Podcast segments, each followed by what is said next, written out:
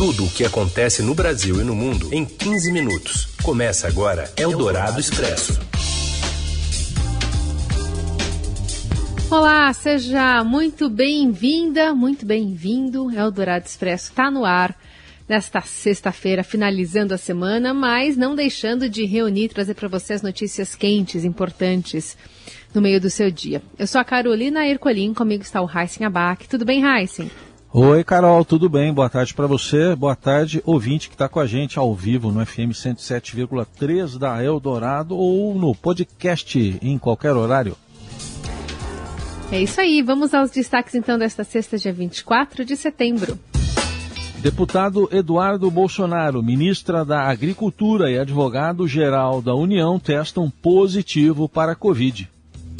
Força-tarefa do Ministério Público de São Paulo pede documentos da CPI da Covid para investigar a Prevent Senior e vai ouvir clientes da operadora. E mais, a distribuição de tratores pelo ministro Rogério Marinho e a tentativa do TSE de secar a fonte financeira de canais de desinformação.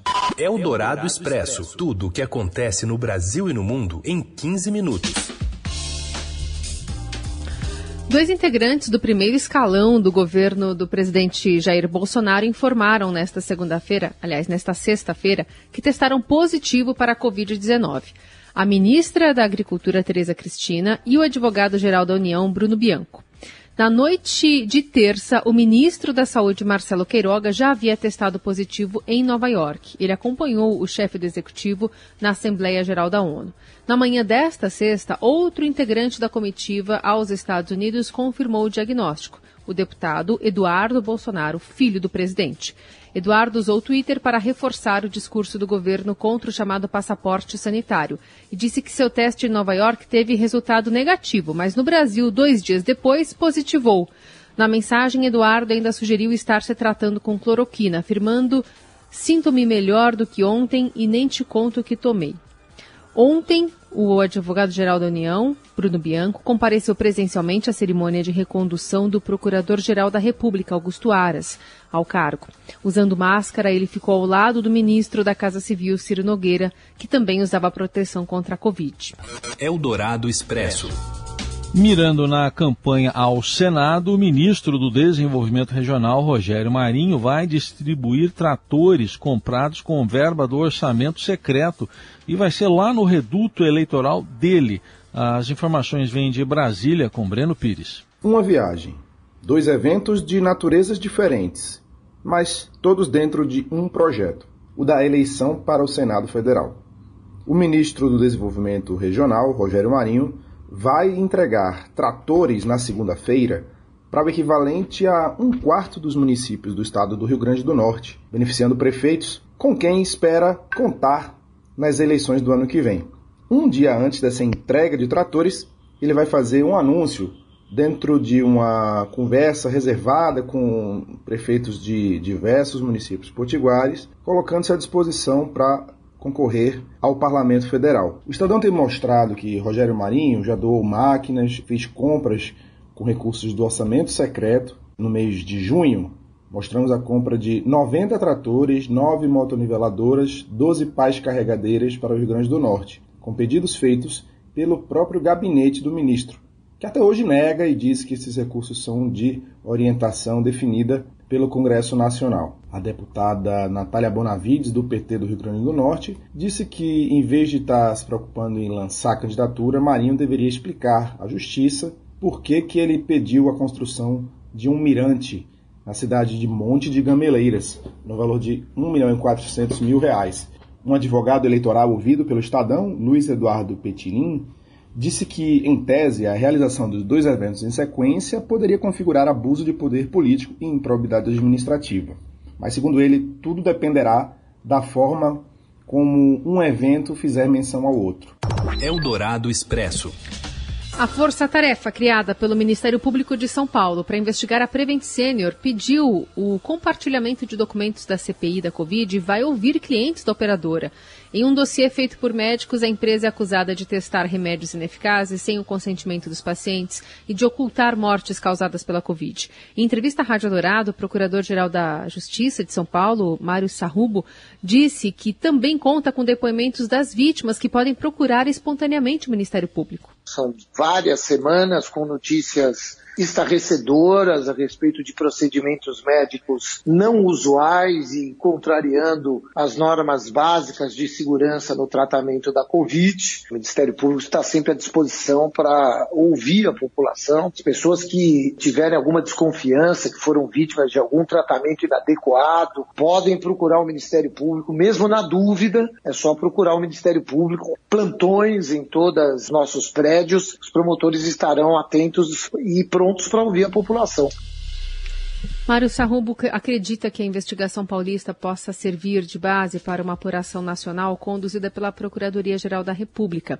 Apesar de dizer que é preciso ter cautela, o Procurador-Geral de Justiça de São Paulo apontou os possíveis crimes cometidos sobre o aspecto criminal são as pessoas físicas envolvidas e notadamente também a gestão da empresa na medida em, em que que nós temos visto em termos de notícias é que a gestão da empresa era direcionada de forma inadequada, ou seja, a orientação aos médicos da empresa era nesse sentido. A Prevent nega ter feito teste sem conhecimento dos pacientes e alega que o uso de medicamentos sem eficácia comprovada contra a Covid, como a hidroxicloroquina, faz parte da autonomia do médico. A Força-Tarefa Paulista que vai investigar as ações da empresa durante a pandemia é formada por cinco promotores. Eldorado Expresso. E após colocar em xeque a sua participação nas eleições de 2022, enquanto enfrentava as pressões para arrefecer as suas críticas ao Poder Judiciário, o presidente Jair Bolsonaro admitiu que vai participar do pleito. Diz que se não for crime eleitoral, ele diz que sim, que pretende disputar, foi o que afirmou em entrevista à revista Veja, publicada nesta sexta. Em meio às ameaças sobre a realização das eleições no ano que vem, enfatizadas nos últimos meses por ele mesmo, Bolsonaro disse na entrevista que não pretende melar o pleito. Afirmou que a chance de um golpe é zero e depois de ter dito várias vezes que só Deus o tiraria da presidência. O presidente afirmou ainda que espera a melhora da economia e rechaçou a possibilidade de demissão do ministro da Economia, Paulo Guedes. Mais detalhes da entrevista você encontra no portal do Estadão. Eldorado Expresso. Em reunião com Big Techs, TSE avança em projeto de regulação para secar financeiramente canais de desinformação, de formação. Lá em Brasília, o Wesley Galzo tem os detalhes. O Corregedor-Geral da Justiça Eleitoral, Luiz Felipe Salomão, reuniu na quinta-feira os representantes de algumas das principais empresas de redes sociais no país para tratar da possibilidade de regular a suspensão dos pagamentos feitos pelas plataformas a produtores de notícias falsas. De acordo com um dos participantes da reunião, as Big Techs se mostraram colaborativas e estão cooperando com o Tribunal Superior Eleitoral na elaboração do modelo de regulação. A partir da conversa, a Corte estuda editar um ato normativo ou uma resolução que permita regular quais perfis e canais devem receber recursos das redes sociais. Outra opção em discussão é estimular que as plataformas criem mecanismos próprios de regulação para secar o faturamento financeiro de grupos interessados em interferir no debate público e nas questões eleitorais a partir da divulgação de notícias falsas. Em conversa reservada com o Estadão, um ministro disse que o intuito dessa reunião é chegar a um consenso sobre as formas de evitar que as notícias falsas interfiram nas eleições de 2022. Um ministro também afirmou que a tentativa de regular a distribuição de recursos financeiros das redes sociais por meio da justiça eleitoral não possui precedentes, o que faz com que a proposta não tenha nem subsídios a favor e nem contra os idealizadores. Eldorado Expresso. O Ministério Público do Rio aponta à Justiça a relação de Fabrício Queiroz suspeito das rachadinhas, agora com o gabinete de outro filho do presidente Bolsonaro, vereador Carlos Bolsonaro. Do Rio fala o Caio Sartori. Boa tarde. Boa tarde a todos da Rádio Dourado. Aqui no Rio a gente continua descobrindo aí novas informações sobre a investigação contra o vereador carioca Carlos Bolsonaro, né, filho 02 do presidente Jair Bolsonaro.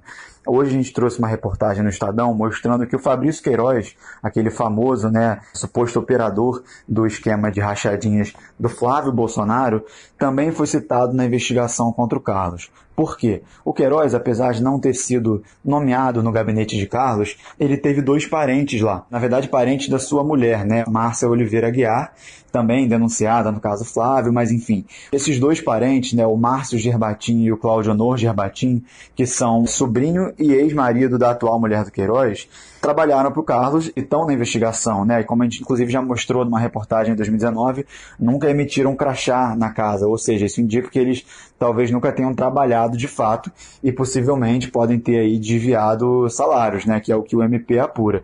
Então, o que os promotores falaram para a justiça em maio desse ano?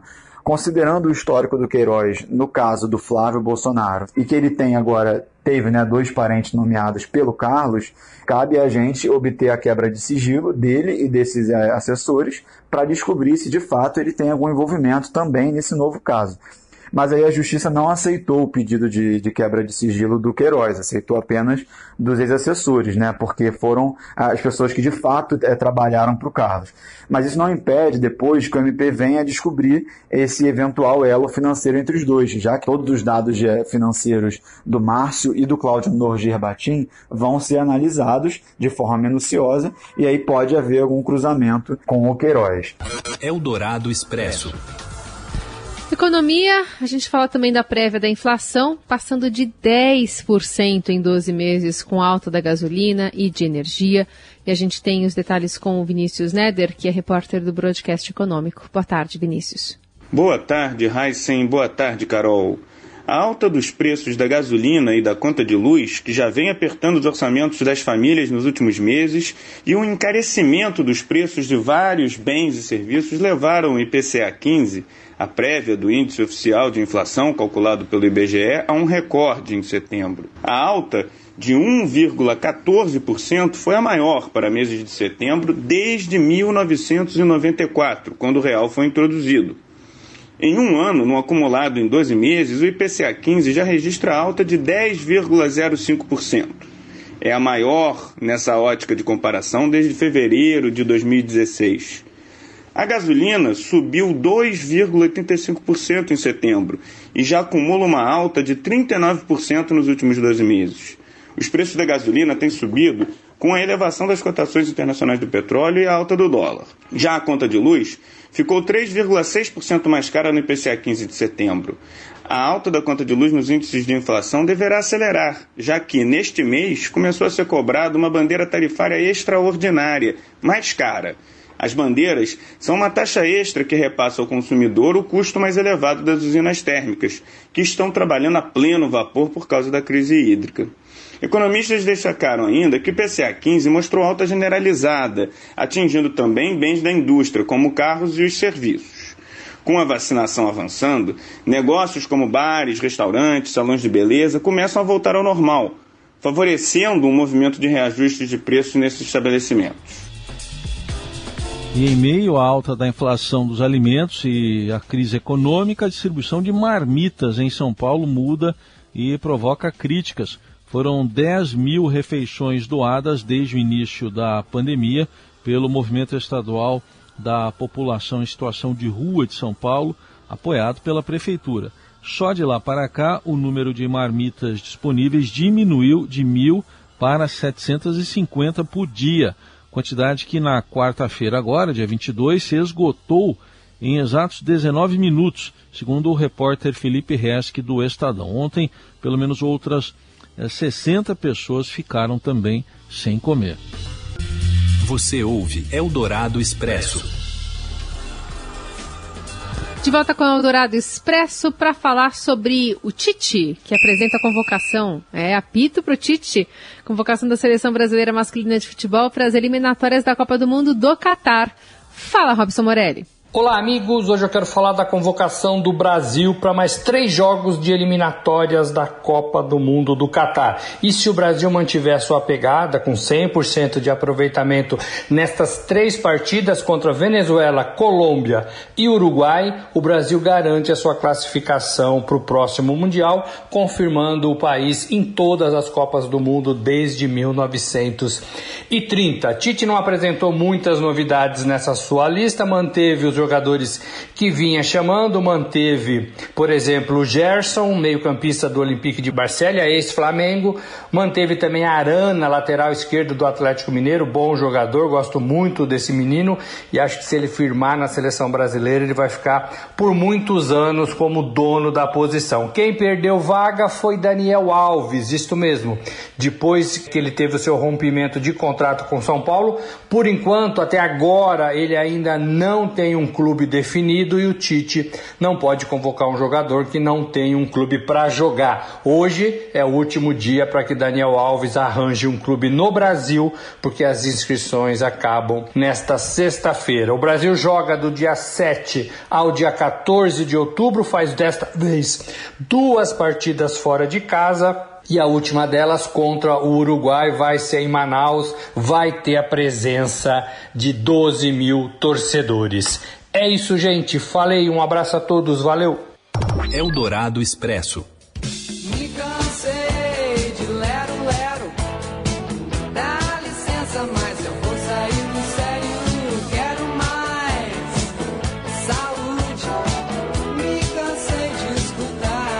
Em pleno tratamento contra um câncer no pulmão, Rita Lee anunciou ontem o lançamento na próxima segunda-feira de Change, sua primeira música inédita desde 2012, em parceria com o marido, Roberto Carvalho, e o produtor e DJ Gui Borato. O anúncio coincide com a abertura de uma exposição em homenagem à cantora de 73 anos no Museu da Imagem do Som, o MIS, em São Paulo. E no Instagram, a Rita Lee já deu um spoiler de como vai ser essa música nova.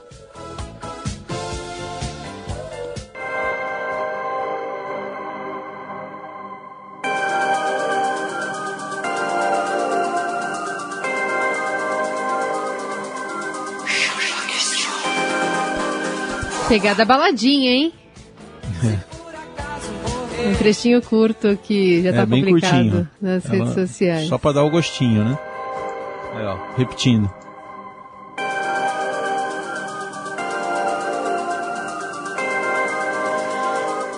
Muito bem. É com esse pitaco aí da, da Rita Lee, com esse novo trabalho, que a gente encerra o Eldorado Expresso desta sexta-feira. Pegar o bonde? Bora. Bonde, bici- no seu caso é bicicleta, acho. É. Seu é bonde, então. Não, pode ser tênis. Tênis. Tá bom. Até segunda-feira. Um abraço a todos os ouvintes. Bom fim de semana.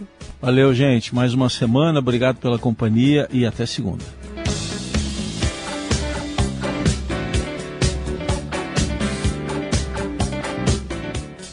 Você ouviu Eldorado Expresso tudo o que acontece no Brasil e no mundo em 15 minutos.